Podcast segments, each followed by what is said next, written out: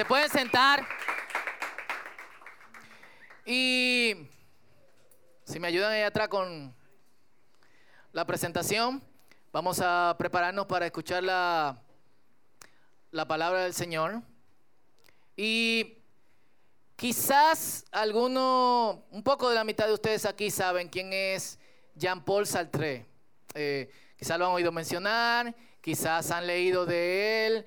Eh, otros no tienen la menor idea, quizá un profesor de su aburrido de filosofía que no dan clase en la universidad eh, pudo mencionarlo. Eh, y está bien, pocas personas eh, saben al punto que este individuo, un importante filósofo de mediados del siglo pasado, de hecho murió como en el 81, 82,